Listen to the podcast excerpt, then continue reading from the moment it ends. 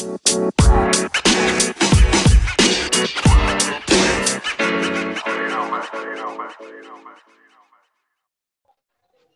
onda, raza? ¿Cómo andamos? Estamos ya de regreso a el podcast de Cristian Conca. Tomamos algunos meses de, de, vacaciones, traemos otros proyectos muy interesantes, pero justo queríamos reiniciar de nuevo la transmisión del podcast ahora con una excelente persona, eh, un, un, líder político sin duda en Jalisco que ha cambiado muchos paradigmas de la participación política. Y bueno, pues nos dio aquí el tiempo justamente Pedro Kumamoto.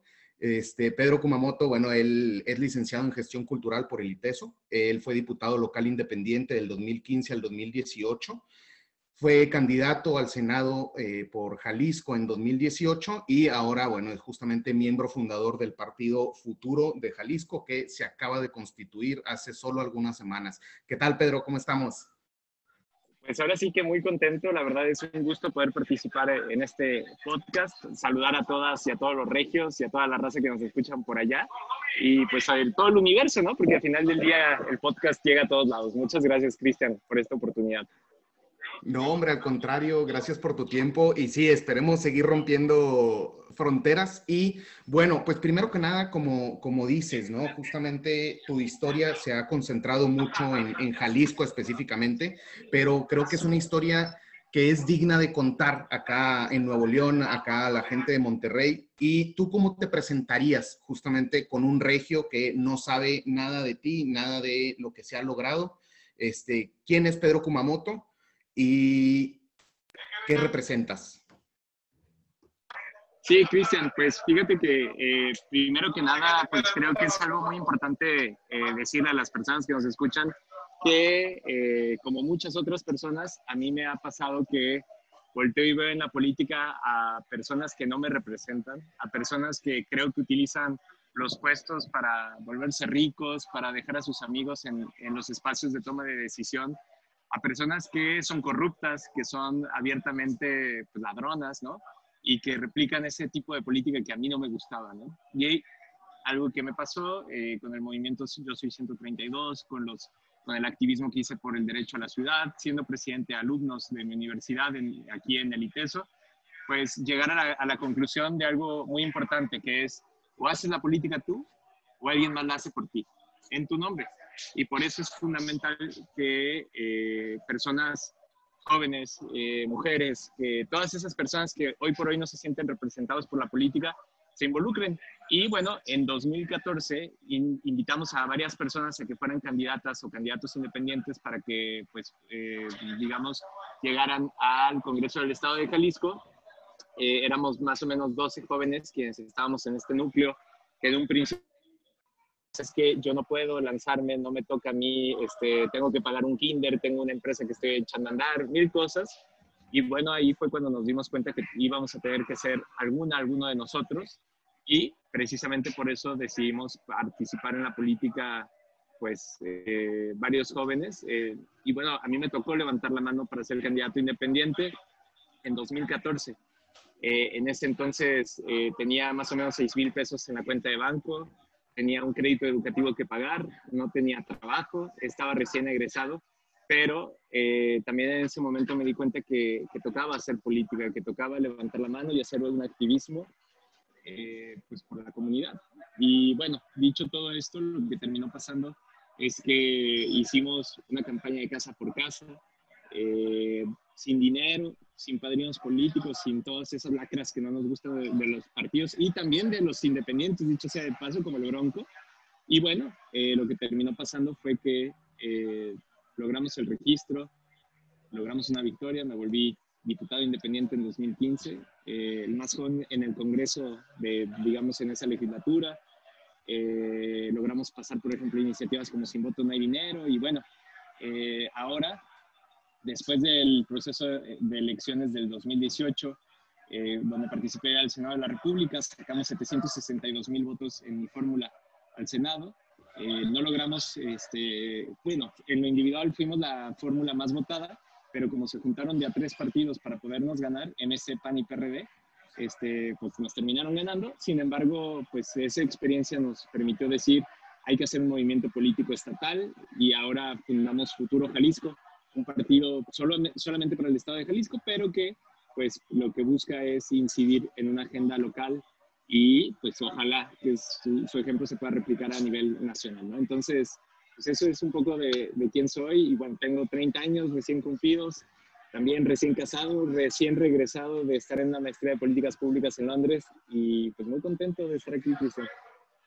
Perfecto, y pues definitivamente la historia que nos platicas se nota, y, y, como lo platicas, que ha sido pues cuesta arriba, ¿no? Y que desde el arranque, en no tener nada de dinero, el, no tener ahora sí que, que compromisos, pero tampoco aliados como tal, pues justamente el aliado principal se volvió la gente. Y regresando un poquito, yéndonos al 2014 otra vez, a esta primera campaña que, que lanzaron como parte de, de Wikipolítica Jalisco, eh, ¿Qué nos puedes platicar de la campaña? O sea, de, esta brecha de poder, de esta brecha de recursos entre los mismos de siempre, entre, bueno, pues justamente Jalisco tiene algo muy similar con Nuevo León, que es un bipartidismo rancio, ¿no? Entre un PAN y PRI. Este, ahora un movimiento ciudadano este, que ha crecido en este último par de, de elecciones. Pero en esta primera elección, en esta primera campaña, ¿qué fue lo que te tocó vivir y estos golpes de realidad? Bueno, me pasaron de todo tipo de golpes de realidad. Por ejemplo, eh, el voltear y darse cuenta que, pues, hoy por hoy las instituciones, pues, están ahí, ¿no? Y le sirven, pues, a la misma camarilla de, de, políticos que han estado durante muchos años, que más parecen grupos criminales que en realidad grupos políticos.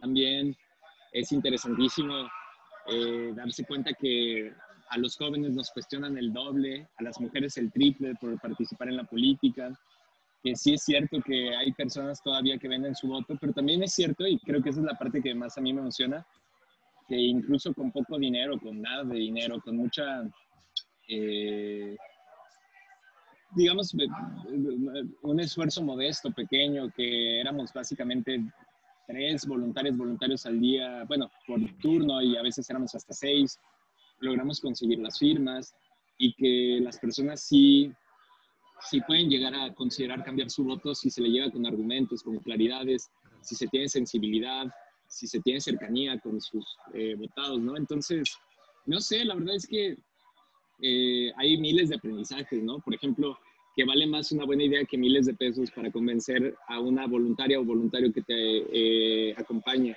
a conseguir firmas, que que la creatividad y la innovación, pues sí pueden ser las mejores aliadas cuando no se tienen tantos recursos, que también por otro lado es algo importante identificar que cuando se entra en la política, pues algo que se está representando no es solamente a uno o a una, sino se representa o se busca representar a, la sociedad, ¿no? Entonces, pues no sé, te digo, creo que conforme vayamos platicando iremos este, ahí analizando más cosas, pero yo lo que te puedo decir es que ha sido cada una de las experiencias, la del diputación local, la del Senado y ahora el formar el partido, pues me ha dejado muchas experiencias y me siento muy feliz de poder decir que eh, hemos hecho la política como, pues como la hemos soñado, en realidad, con problemas, con dificultades, con momentos tácticos en donde hay que reflexionar al respecto de lo que hace uno, ¿no? Pero, pero en general, te digo, muy contento, Cristian, de esa parte. Excelente y muy interesante. Y justamente histórica tu victoria, definitivamente, el primer diputado independiente este, con, con, estas reformas que se pasaron para mayor participación política y las candidaturas independientes. Y sobre todo preguntarte, Pedro, ¿ganas? ¿Es histórico? ¿Hay festejo, hay celebración, etcétera? ¿Cuál era el plan? ¿Cuál era la estrategia para llegar desde el día uno al Congreso y decir, esta diputación tiene que trascender? Así es como vamos a trascender.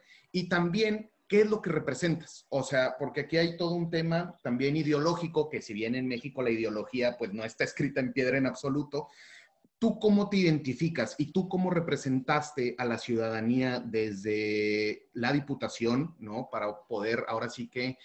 Que, que, intentar ser punto medio entre muchas perspectivas, entre muchas ideas ciudadanas, porque claramente el voto que atrajiste pues fue de un voto panista, fue de un voto emesista, fue de un voto priista, ¿no? Que se fueron contigo. ¿Por qué se fueron contigo y por qué este cambio o qué era lo que representaste ya dentro de tu diputación? Mm, en primera instancia, yo creo que se buscaba el cambio, ¿no? Creo que eso era parte fundamental de la, digamos, de la clave política por la cual votaron, por, lo que votaron. Yo diría que votaron más personas de izquierda que personas del PAN, por ejemplo, por el esfuerzo político, o de centro, ¿no? O de centro izquierda, porque al final del día nuestra agenda era progresista, es una agenda progresista de izquierda, de centro izquierda o socialdemócrata, una agenda que cree la participación política de las personas, que cree que eh, la salud pública y la, eh, digamos, la educación pública deben de ser excelentes, que los espacios públicos los debemos de defender. En fin, también acompañado de una agenda de eficiencia gubernamental, de combate a la corrupción y a la impunidad, no de dientes para afuera, sino de a de veras.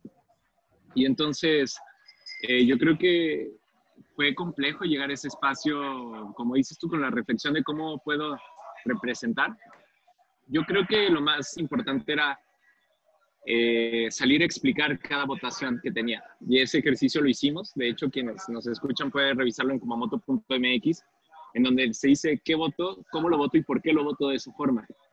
Y creo que ese ejercicio de rendir cuentas es algo que normalmente no se le pide al diputado, ¿no? Pero creo que pues, es lo más valioso, el poder decir cuál es el razonamiento de mi comportamiento dentro del legislativo. Y creo que de esa forma pues, logramos eh, si bien es cierto no ser representativo de cada persona que votó por mí en cada una de las decisiones, sí poder explicarlo con claridad y poder eh, dar la cara al respecto de cada uno de los elementos. Totalmente, y, aparte me parece valiosísimo eso que dices, ¿no? Que no se trata solamente de, poder representar todo, pues porque no se puede representar todas las ideas, pero sí que está rindiendo cuentas. Y a mí me parece una idea padrísima esta que cada uno de los votos que hiciste lo argumentaste, ¿no? Que es algo que pues nadie nos dice, ¿no? Y ahora votan cada tontería y que hay idiotez en el Congreso y nadie dice nada y demás, ¿no? Supongo que has escuchado todas las tonterías que suceden acá en Nuevo León. Y pues la idea es cambiar esas cosas, ¿no? Oye, y justamente, ¿cómo me gustaría decir que sí a todo. Eh, a veces el, hígado no da para tanto, pero sí, trato de estar atento. sí, definitivamente.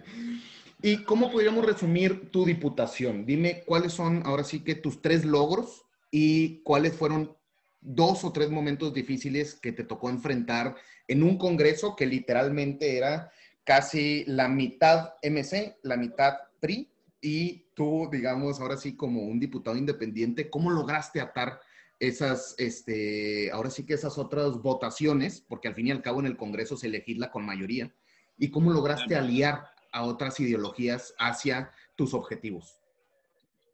Mm. Yo creo que el mayor, o de los mayores éxitos tiene que ver con su voto de dinero, ya lo estaba comentando previamente, es decir, esta iniciativa que, que muestra que los partidos reciben recursos económicos de manera inequitativa e ineficiente. Hoy por hoy, a nivel nacional, lo que determina la cantidad de eh, recursos que reciben, los, eh, que reciben los partidos políticos es la cantidad de credenciales de elector que hay y no la cantidad de personas que van a votar en la última elección, ¿no? Entonces creo que eso es algo grave, es algo que tenemos que cambiar. Lo propusimos a nivel nacional, lo propusimos a nivel local, lo pasamos aquí en el Congreso del Estado de Jalisco y creo que, eh, pues digamos que es una de las grandes marcas de, la legislatura porque logramos reducir el 65% de los recursos que el gobierno de Jalisco le otorga a los partidos. Órale, y ya en 2018 y en 2021 ya aplicó esa legislación. Sí, desde 2017 la aplicamos, ¿no? Órale, excelente. Sí, la verdad, eh, un poco como para ejemplificar la pregunta, bueno, la respuesta a la pregunta que me hacías, creo que la manera para poder lograr consensos ahí fue generar presión pública. A partir de esa presión pública, pues también se disputa cierto grado de legitimidad, es decir, si estás a favor o en contra de esta iniciativa, pues tiene costos en tu electorado. Entonces, lo que nosotros dijimos siempre es, no vinimos aquí a ser testimoniales, no vinimos aquí a tener siempre la razón y a ser puros, lo que tenemos que hacer es clarificar cuando se hace una alianza, por qué se hace y, cuáles son los términos de la misma.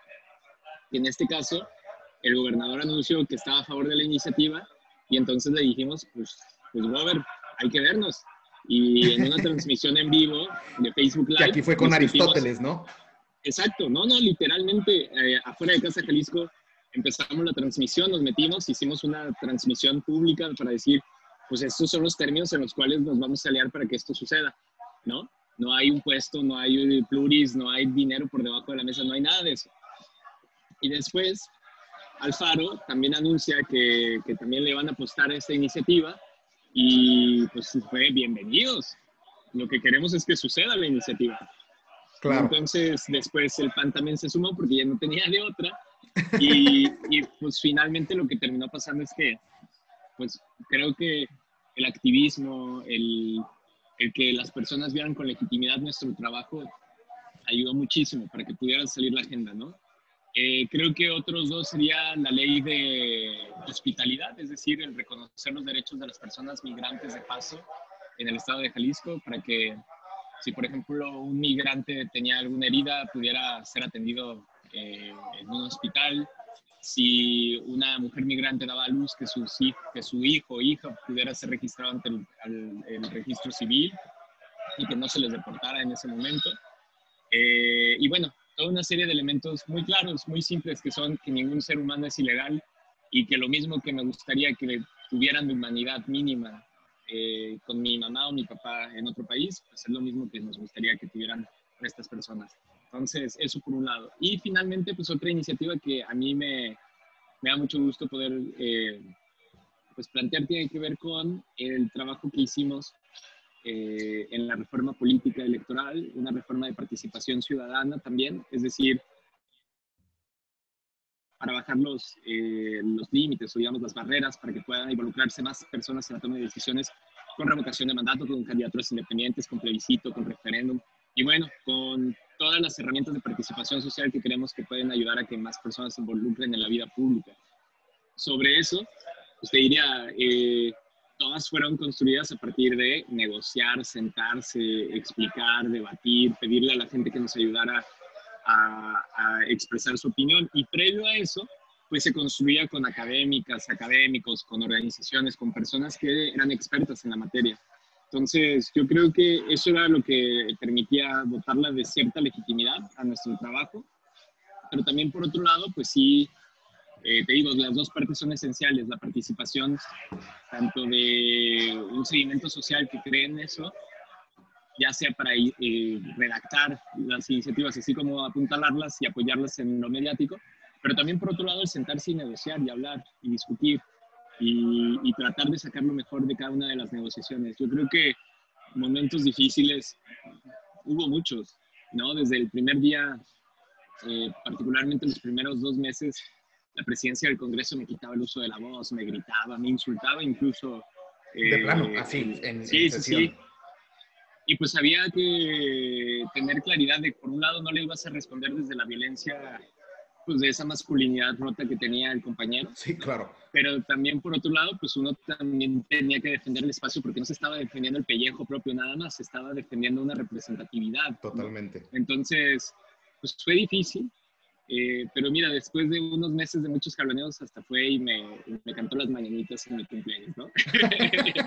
Entonces, pues el éxito del diálogo, el éxito del diálogo, de reconocer en la otra persona a alguien que se puede tener profundas diferencias políticas, pero no así, eh, eso, no, eso no exime que pueda tener algo de razón, que se le pueda aprender algo, que se pueda hacer un ejercicio de generosidad para reconocer lo que defiende, ¿no? Eh, muchas veces, la verdad, para ser honesto, en los congresos, que yo creo que ese sería como un segundo eh, momento complejo, darte cuenta que muchas personas están ahí para ser o para tener. Para ser, es decir, para la notoriedad les ayuda a su autoestima, les ayuda a pensar que tienen una vocación, eh, que el puesto les, les ayuda a, a explicarse por qué hacen lo que hacen, ¿no? para claro, un pues, tema más egocéntrico, ¿no? Claro, de vanidad, de... Pues, también yo diría de niños rotos, niños y niñas rotas, rotos, ¿no? Que creo que eso es algo muy presente, pues, ¿qué te digo? Algunos personajes eh, muy visibles de Nuevo León también lo tienen. No, definitivamente. y lo demuestran y es lo, lo, peor, ¿no? Y lo gritan. Pautan, pautan millones de pesos para que se vea. Pero también por otro lado, eh, yo te podría decir que también para tener, y es decir, este, ven a la, política como una transacción. Piensan en los retornos de inversión que significan las campañas para eventualmente robar o designar puestos o magistraturas o lo que quieras para poder eventualmente cobrar una renta, sacar, este, pues, pues digamos, extorsionar. Entonces, creo que lo importante cuando llegas ahí, para mí fue el momento de voltear, estar en una junta de coordinación política en donde pues, me daba cuenta que si era el más morro, pero también era el más intencionado en resolver los problemas, no, no en, en, activarse a través de estos dos elementos, ¿no? Sí, no, no, no dudo que, en, en, estas sesiones donde los mismos problemas no se, no se quieren resolver, ¿no? O sea, son, se vienen arrastrando durante décadas o hasta siglos y es como, pues así siempre ha sido, ¿no? Exactamente, exactamente. Que eso es vital, pues, o sea, voltear y decir de este rodeo político, la verdad es que a veces más bien se necesita, eh, yo diría, capacidad para resolver problemas, no así necesariamente, eh, o más bien seguramente no son eh, temas de títulos universitarios. Se necesita mucha sensibilidad para entender el entorno político que estamos viviendo, la pandemia, la crisis de violencia de género, de inseguridad, de corrupción que se vive. Y finalmente, autonomía, para decir esta boca es mía, para no dejarte eh, ser avasallado por, por gente que, que, tiene otro tipo de intereses y para representar la gente incluso en los momentos más difíciles. Sí, definitivamente. Me encanta cómo planteas no solo el hecho de que se trabajó con una metodología, eh, digamos, ahora sí que buscar el apoyo ciudadano, ¿no? Lo construimos desde los expertos, lo robustecemos con la ciudadanía y al momento de que llega al Congreso, digamos que es la mejor alternativa o iniciativa posible que se pudo construir y con base en eso empezar a negociar. Y también como platicas de, pues al fin y al cabo el Congreso es un proceso de negociación y lo que tienes que hacer es identificar también al otro, reconocer al otro y a partir de eso buscar construir el consenso que hay entre las dos partes, ¿no? Y se me hace muy interesante sobre todo por el ambiente de polarización que tenemos hoy en día, ¿no? Donde parece que el diálogo ya es una alternativa hasta loca de cómo es posible que quieras discutir con tu enemigo o cómo quieres llegar a un acuerdo contra la oposición. Y pues vemos cómo, pues definitivamente tu, tu, historia nos, muestra, nos, nos muestra la diferencia, ¿no? Sí, no, muchas gracias. Pues definitivamente eh, uno tiene que reflexionar cuál es la vocación con la que se quiere entrar en la política, ¿no? Y si es eh, que tienes una vocación más testimonial, una vocación de negociación para poder sacar provecho para uno, una vocación de transformación, que esa es al menos a la que yo me siento convocado.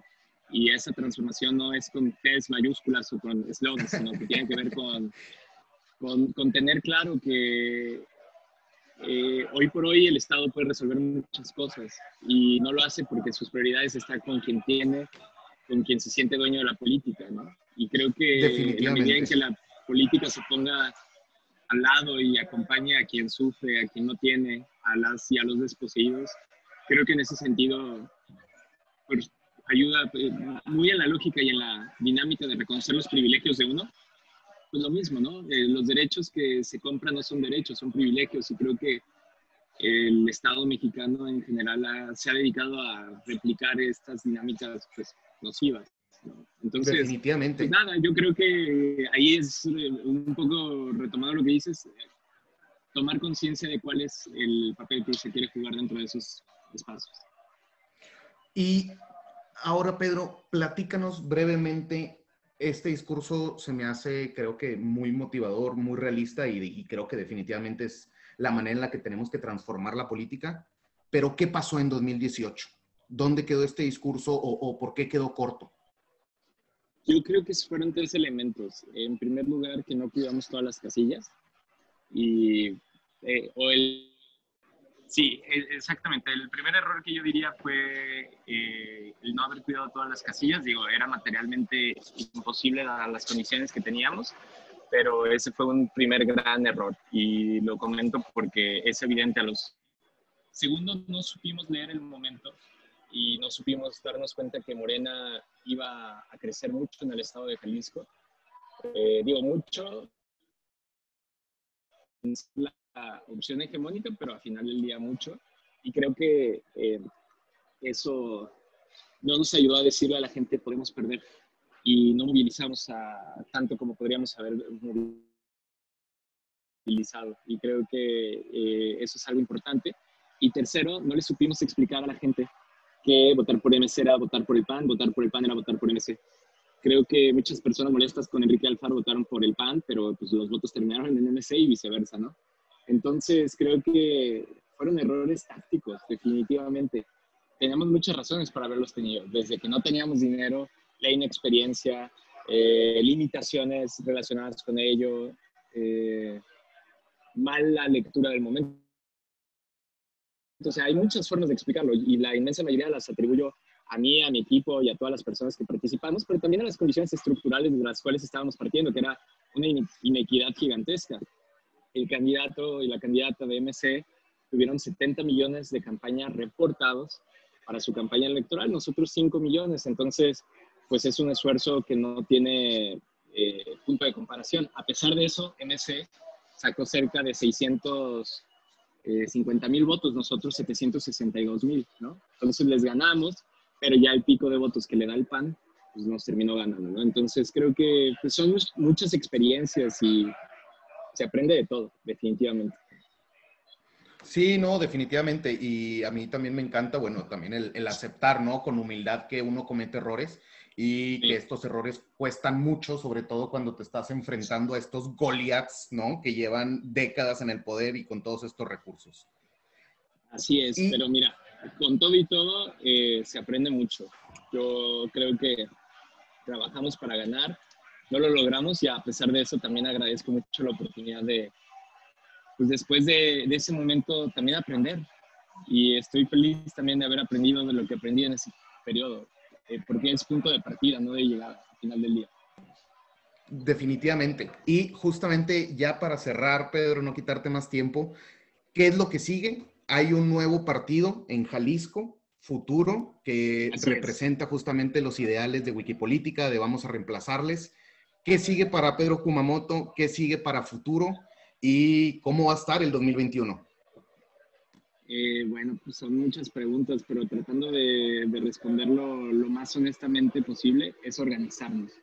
Eh, organizarnos para poder construir una opción que realmente pueda representar en cada municipio de los 125 que tiene Jalisco, eh, una, también una mayoría en el Congreso. A mí me gustaría pensar que podamos crecer este proyecto para poder ser pues un, digamos, un movimiento político que, pues, que puede eh, brindar eh, la, pues digamos, como un equilibrio más en, en, el estado de Jalisco. Creo que es necesario que se le ponga eh, atención a ciertos problemas relacionados con personas desaparecidas, inseguridad, temas ambientales, el desastre ecológico que está en nuestros ríos, ¿no? Es necesario que hablemos de la pandemia y de sus consecuencias en salud, pero también en empleo y en, digamos, la micro y pequeña empresa. Entonces, eh, digo, eso es por mencionar nada más algunos temas, pero hay muchísimos más. Entonces, yo creo que debemos eh, poder representar una agenda legislativa y municipalista adecuada al momento que estamos. Eh, pues luchas que también hace las y los pequeños empresarios que en el día a día sacan adelante este país, ¿no? Y voltear también a decir, eh, desigualdad no se va a combatir con eh, un discurso ramplón, tiene que venir con una serie de estrategias articuladas y bien medidas para que tenga eh, resultados, ¿no? Y bueno, para mí, yo lo que quiero es servir, la neta, es lo que más me importa, lo que más me interesa. Para eso, pues esa es mi vocación de vida. Entonces, yo, a mí me gustaría estar en una boleta, pero también lo que tengo claro es que desde donde esté, ya sea siendo profe, hasta por qué no siendo alcalde en algún momento, eh, pues a mí me gustaría poder ser útil al cambio. Eso es lo que más me importa. Definitivamente. Y nada más una última pregunta, Pedro. Hay un reto importante porque, bueno, se pasa de una candidatura en 2015 a alrededor de, tengo entendido, fueron como 14, 16 en 2018, ¿correcto? Así es. Y ahora 2021, ¿cuántas candidaturas son? ¿Son 200, 150 candidaturas? Buenos días, porque en cada uno de los 125 municipios también inscribes a toda la planilla de regidurías. Además, claro. Entonces, yo entre unos 800 y 1000 cargos, ¿no? A final del día ya con todas las, las eh, planillas, alcaldías, regidurías, sindicaturas y diputaciones, ¿no? ¿Y esto los fortalece o va a difuminar los recursos en toda la estructura que se tiene que buscar?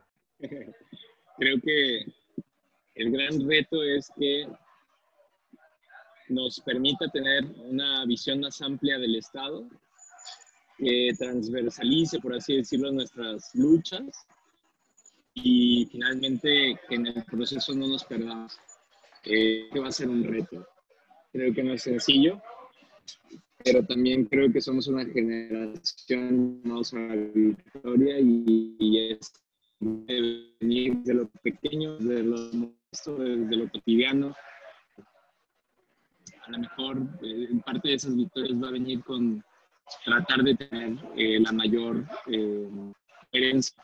Perfecto, excelente Pedro. Y bueno, pues ya nada más nos queda agradecerte por tu tiempo. Definitivamente no dudamos que si hay un equipo adecuado para este enorme proyecto que trae futuro para Jalisco en el 2021, son ustedes como equipo. No dudamos tampoco que la transformación viene desde lo local, que es algo que ustedes siempre han buscando. Sí, te escuchamos.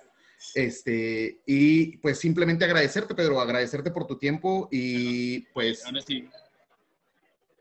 Listo.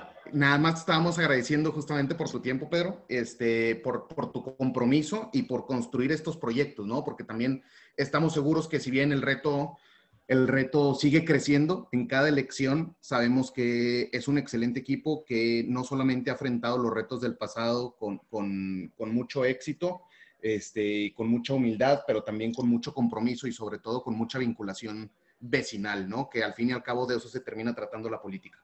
Así es, y bueno, pues también lo que me queda muy claro es que eh, será vital que lo que podamos aprender lo compartamos con otros movimientos, organizaciones, espacios independientes. Y bueno, eh, particularmente sé que Nuevo León desea cambios, que me da mucho gusto saber existen este tipo de espacios para reflexionar respecto de ello. Y bueno, también, eh, de nuevo, y quiero insistir en esta parte, no importa que sean jóvenes, no importa que sean independientes, en algunos casos esas condiciones no cambian la vieja política que no nos gusta, que ya está añeja, pero también esas mismas eh, coordinadas con, con, la búsqueda de cambio. Entonces yo creo que va a ser muy importante que las personas de Nuevo León y de todo el, el, país eh, tengan claro que, que, hay que hacer las distinciones, que hay que identificar cómo se hace la política y no solamente eh, pues pensar que todos los jóvenes o que todos los independientes son iguales. Definitivamente. Y sí, eso lo tenemos que repetir en Nuevo León diario porque el Bronco vino mucho a manchar la marca de independiente. Pero bueno, es eso, justamente, ¿no? Ser independientes de cualquier compromiso este, y construir ahora sí que nuestra propia historia. Pues bueno, Pedro, muchísimas gracias por tu tiempo, estimado. Este, seguimos platicando, seguimos en contacto. No dudo que... Muchas gracias este año va a ser un año muy interesante. Te deseamos desde el fondo de nuestro corazón lo mejor, el mayor de los éxitos y no dudamos que Jalisco va a ser distinto en el 2021. Muchísimas gracias.